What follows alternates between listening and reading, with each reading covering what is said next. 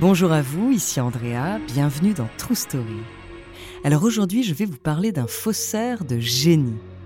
Il a copié les plus grands de ses contemporains, Chagall, Miro, Giacometti, Niki de Saint-Phal, Ben. Il a réalisé des centaines de faux et il a gagné des millions en trompant les plus grands experts. Son nom, Éric Piédois le Tiec.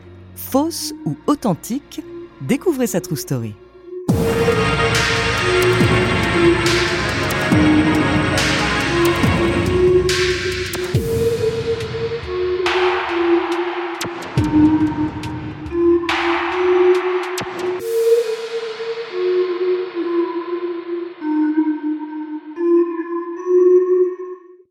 Avant de commencer à vous raconter cette histoire extraordinaire, laissez-moi vous présenter notre partenaire.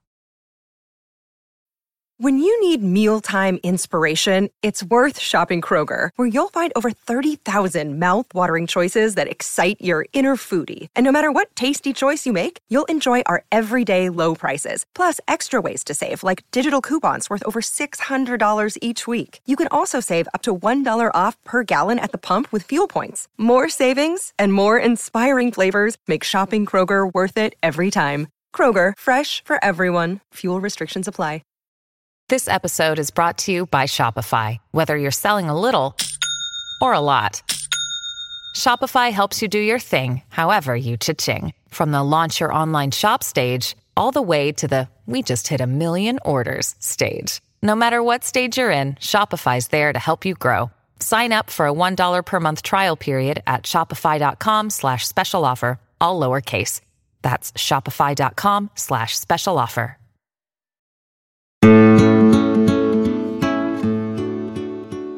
Éric Piédois le Tiec est un breton d'origine, comme le laisse entendre son nom, mais peu importe, puisque toute son histoire, il va l'écrire dans le sud de la France. Dans les années 60, cette région est le cœur artistique de notre pays et c'est même le berceau d'un des deux grands courants de l'époque, l'école de Nice, qui cohabite avec le pop art. C'est là que grandit Éric, à Saint-Paul-de-Vence précisément, la ville d'adoption de Chagall.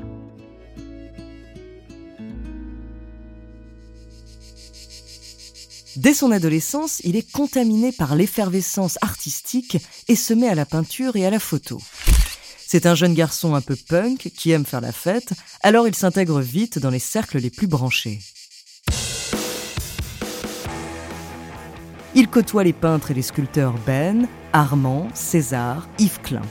Et dans les plus folles soirées, il rencontre même Mick Jagger ou Andy Warhol qui réalisent une sérigraphie de son visage. Il assiste au vernissage, au happening, il photographie les ateliers de ses amis pour leurs catalogues et leurs affiches, et il s'imprègne complètement de leur vie. En revanche, en dehors de ça, Eric a du mal à se faire un nom dans le milieu de l'art. Il vient de rentrer aux arts déco, mais ses peintures ne se vendent pas. Il reconnaît lui-même qu'il n'est pas très bon. Mais la Dolce Vita niçoise, les soirées, la cocaïne, l'alcool, tout ça commence à lui coûter très cher. C'est ce qu'il raconte au micro d'André Berkoff des années plus tard. Moi, au bout d'un moment, il faut arrêter de ne pas vivre. Hein.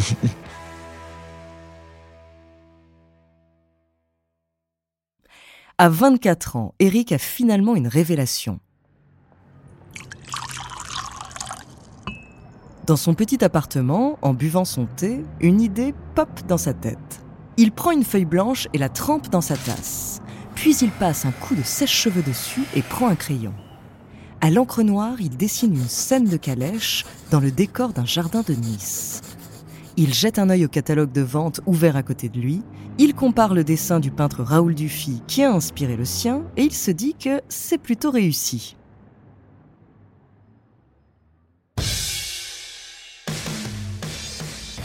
Face à cette parfaite réplique, le jeune artiste repense à un livre qu'il a lu quelques années auparavant, un livre sur Ferdinand le Gros, un des plus grands faussaires de la fin du XXe siècle. Comme il est encore fauché, Eric va lui aussi tenter sa chance. Il se rend sur le marché des brocanteurs et à peine dix minutes plus tard, il repart avec 900 francs dans les poches. Il réalise qu'il vient de vendre son premier faux.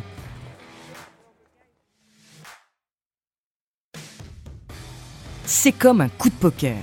Il est arrivé avec un bout de papier sur lequel il a passé deux minutes et il est reparti avec un petit pactole. Et il comprend que ceux qui se présentent comme des connaisseurs ne le sont en fait pas tant que ça. Il y a donc une faille dans le marché de l'art et il compte bien l'exploiter au maximum. Cela dit, il n'y a pas que l'argent qui l'intéresse. Au-delà de l'adrénaline, de la fierté, du plaisir d'avoir dupé le monde, ce qui l'excite, c'est le défi intellectuel et artistique. Car contrairement à d'autres faussaires, il ne va pas s'attaquer à des artistes morts depuis des siècles, ni à des chefs-d'œuvre très connus. Il va se mettre complètement dans la peau d'autres artistes qu'il connaît et qui ont déjà une renommée pour produire ce qu'on appelle des intermédiaires, des œuvres préliminaires à une œuvre majeure. C'est un vrai travail de recherche.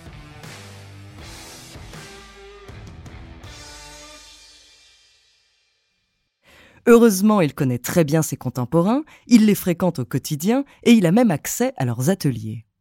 Il a toutes les matières sur place, comme il le souligne. Il sait aussi qu'il a trouvé un très bon filon et bien moins risqué. Selon lui, si vous choisissez un artiste plus ancien, les techniques changent et les matériaux aussi. Ici, c'est le même ADN. Il commence par quelques grands maîtres, Chagall, qui habite juste à côté de chez lui, César, le sculpteur qui a réalisé les trophées du même nom, mais aussi Miro, Giacometti et Toulouse-Lautrec. Ces fausses œuvres se vendent très facilement. Le jeune faussaire commence à bien gagner sa vie et il n'est pas le seul. Il explique. Les gens achètent parce qu'ils font des profits derrière. La cupidité est un facteur essentiel.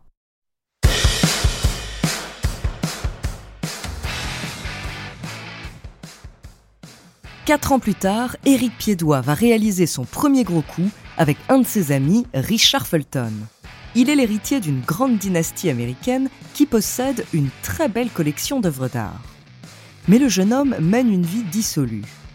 Et si cela lui a permis de se lier d'amitié avec Eric, toujours aussi fêtard, ses débordements plaisent beaucoup moins à sa famille, à tel point qu'il redoute d'être déshérité. Les deux jeunes hommes, aussi débauchés que malins, vont donc monter une combine pour récolter l'argent avant d'être privés de l'éventuel héritage. Eric met à profit ses talents de faussaire pour réaliser des copies de plusieurs œuvres de la collection des Fulton. Munis de leurs vrais faux tableaux, les deux complices se rendent à Tel Aviv pour participer à une vente auprès de collectionneurs privés. Sans que personne n'ait le moindre doute, ils vendent un Cézanne, deux Matisse, un Renoir et deux Picasso pour la modique somme de 5,5 millions de dollars. Malgré ce coup d'éclat d'une facilité étonnante, Éric Piédois va connaître une légère déconvenue l'année suivante. Alerté par un galeriste qui le soupçonne d'avoir copié des Chagall, la police lui rend une petite visite. Chez lui, les officiers sont persuadés d'avoir découvert des œuvres volées. Il est donc immédiatement arrêté. Après un long interrogatoire, malgré ses explications, personne ne le croit, il s'agace.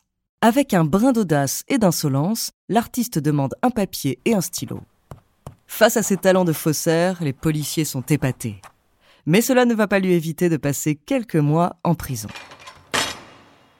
Pourtant, à sa sortie, il continue à imiter d'autres artistes, au gré de ses envies, en réussissant à s'approprier la patte de chacun avec génie. Il va même se mettre à la sculpture et passer à la vitesse supérieure. Éric Piédois a décidé de s'attaquer aux œuvres du sculpteur César. Cet artiste qui rencontre un grand succès s'est lancé dans les années 60 dans une série de compressions, des œuvres constituées de tôles métalliques ou de voitures.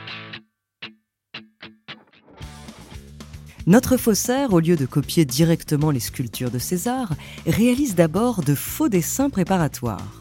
Puis il finit par s'essayer à son tour aux compressions métalliques. Et avec une audace encore plus grande que celle qui l'a poussé à vendre son premier faux, pour vendre ses imitations de César, il se rend à la galerie fétiche de l'artiste, la galerie Ferrero. Et encore une fois, la transaction se fait sans accroc.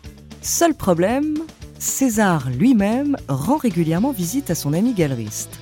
Le sculpteur est donc tout à fait circonspect lorsqu'il découvre des œuvres qu'il n'a pas réalisées, vendues sous son nom.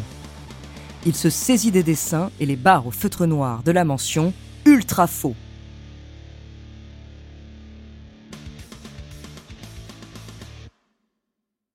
Comme le milieu de l'art est un petit monde, César et le galeriste réussissent facilement à retrouver le faussaire qui va, encore une fois, s'en sortir sans problème. Par le plus beau des hasards, Éric Piédois et César ont le même avocat. Ce dernier va servir d'intermédiaire puisque ni le sculpteur ni le faussaire ne souhaitent que l'affaire s'ébruite. Pour César, c'est simplement un problème financier car l'abondance d'œuvres d'art à son nom fait baisser sa cote. Éric, pour ne pas faire de vagues, accepte tout simplement de ne plus fabriquer d'autres faux.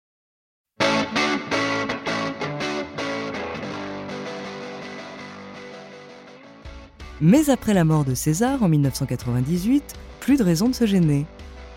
Piédois va mettre en place une vraie petite entreprise pour inonder le marché de ses vraies fausses œuvres. Il transmet son savoir-faire à son frère et à un ami, sa mère l'aide à obtenir des certificats d'authenticité et il travaille avec une quinzaine d'autres personnes, galeristes, marchands d'art ou collectionneurs.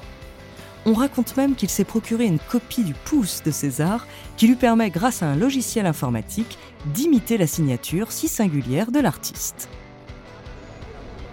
Il fait des dessins, des compressions, il récupère des objets aux puces de Saint-Ouen et dans des casses automobiles comme César le faisait, et il réalise plus de 2000 œuvres au nom du sculpteur. Les ventes sont d'autant plus faciles que suite à la mort de l'artiste, la succession est très compliquée, les héritiers et l'État s'écharpent. Piédois en profite à outrance. La belle affaire ne pouvait tout de même durer éternellement. Éric le savait, mais il avait choisi de vivre sans penser au lendemain. Nos futurs, une vraie vie de punk.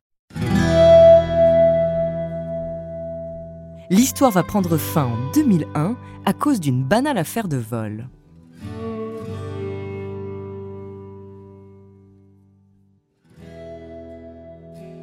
Quelques jours avant la disparition de trois tableaux, Éric Piédois a rendu visite à un ami galeriste à Saint-Paul-de-Vence.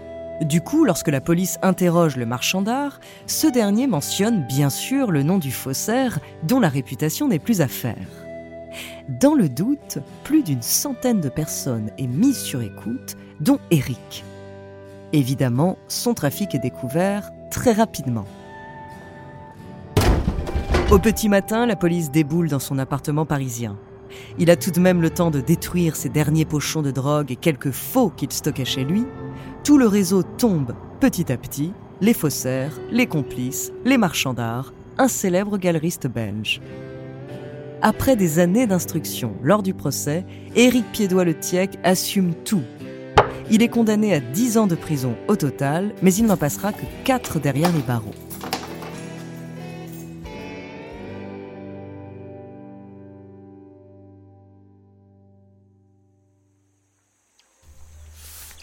Depuis quelques années, il est libre, il s'est installé comme galeriste à Grasse et il continue à peindre en son nom désormais.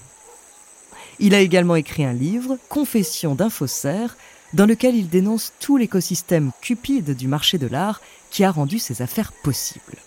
Un écosystème dont il a réussi à déjouer les règles.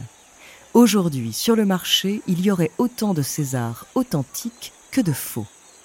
Même si, comme le dit Eric, ils sont tous vrais puisque tous expertisés. Les faux sont devenus aussi vrais que les originaux.